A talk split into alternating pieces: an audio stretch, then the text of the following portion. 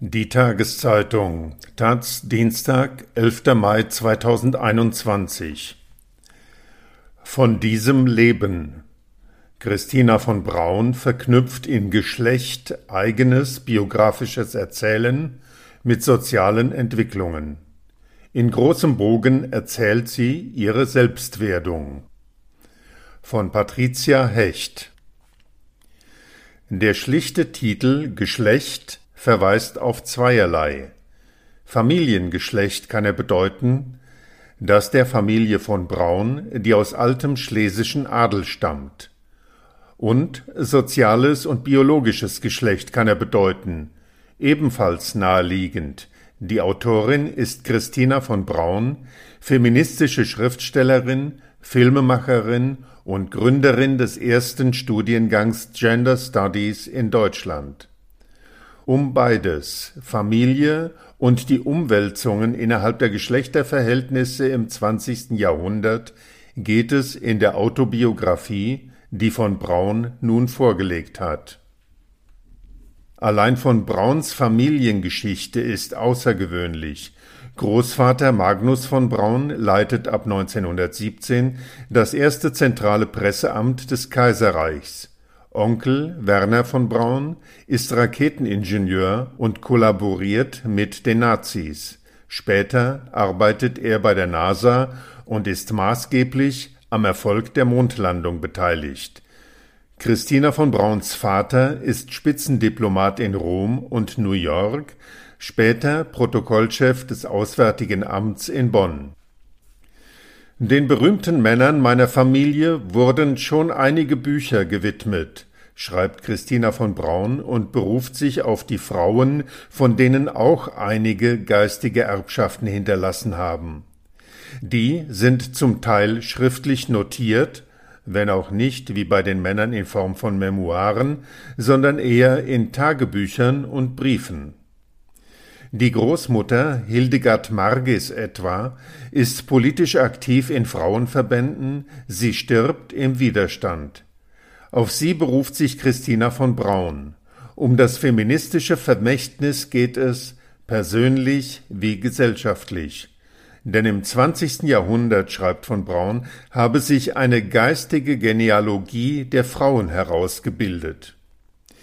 Anders als etwa Annie Ernaux die in ihren persönlichen Erinnerungen forscht, um rückblickend die Prozesse ihrer Zeit zu erkennen, verwebt von Braun eigenes biografisches Erzählen direkt mit sozialen Entwicklungen, die weit über die Existenz einzelner Frauen hinausgehen.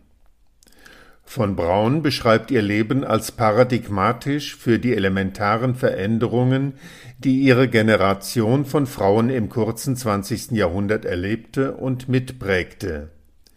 Wenn ich meine Geschichte erzähle, berichte ich zugleich von anderen dieser Generation. Ja und nein, könnte man sagen. Repräsentativ nämlich ist von Brauns Familiengeschichte gerade nicht, vor allem nicht in Bezug auf Klasse, die eine merkwürdige Leerstelle in der Erzählung hinterlässt.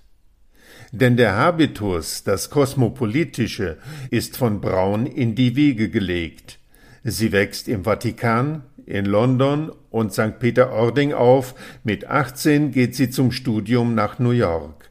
Bald pendelt sie zwischen den USA und Deutschland, später lebt sie zwölf Jahre in Paris, bevor sie sich in Berlin niederlässt. Schon mit Anfang 20 bewegt sie sich mühelos in der New Yorker Upper Class.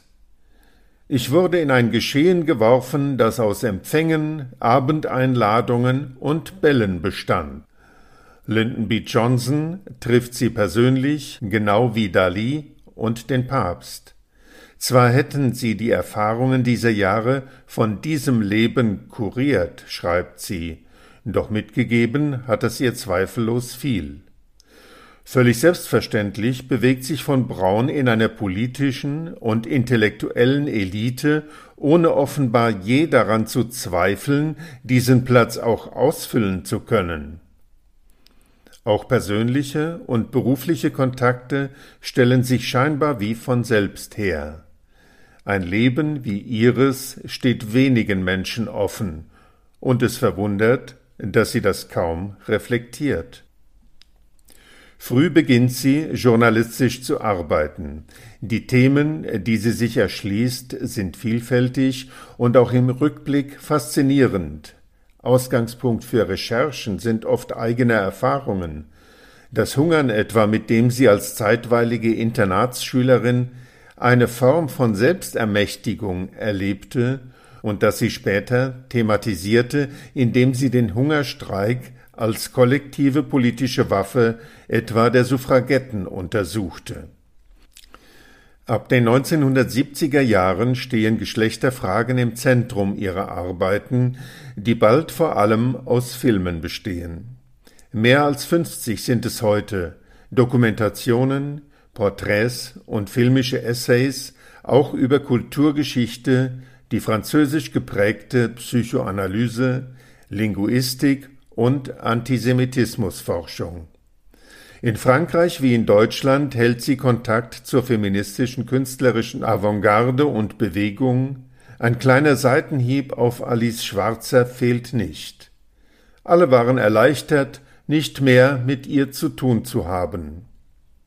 Als Aktivistin jedoch versteht sich von Braun nie, vielmehr als Forscherin, die verstehen will, wie es überhaupt zu dieser Geschlechterordnung gekommen war und warum sie dabei war, sich aufzulösen. Denn das ist, was von Braun, die seit Ende der 80er Jahre an internationalen Universitäten lehrt und 1997 die Gender Studies an der Berliner Humboldt Universität eröffnet, in einem großen Bogen beschreibt, ihre Selbstwerdung und die kontinuierliche Veränderung des Ichs innerhalb und im Kampf gegen die alte Ordnung. In der neuen ist die Frau nicht mehr das andere Geschlecht, wie noch bei Simone de Beauvoir. Den Bezug auf das Eigentliche braucht es nicht mehr. Es mag optimistisch sein, doch rückblickend, schreibt von Braun, könnte unser Zeitalter als das in die Geschichte eingehen, in dem eine Handvoll starker Männer das Unternehmen Patriarchat an die Wand fuhr.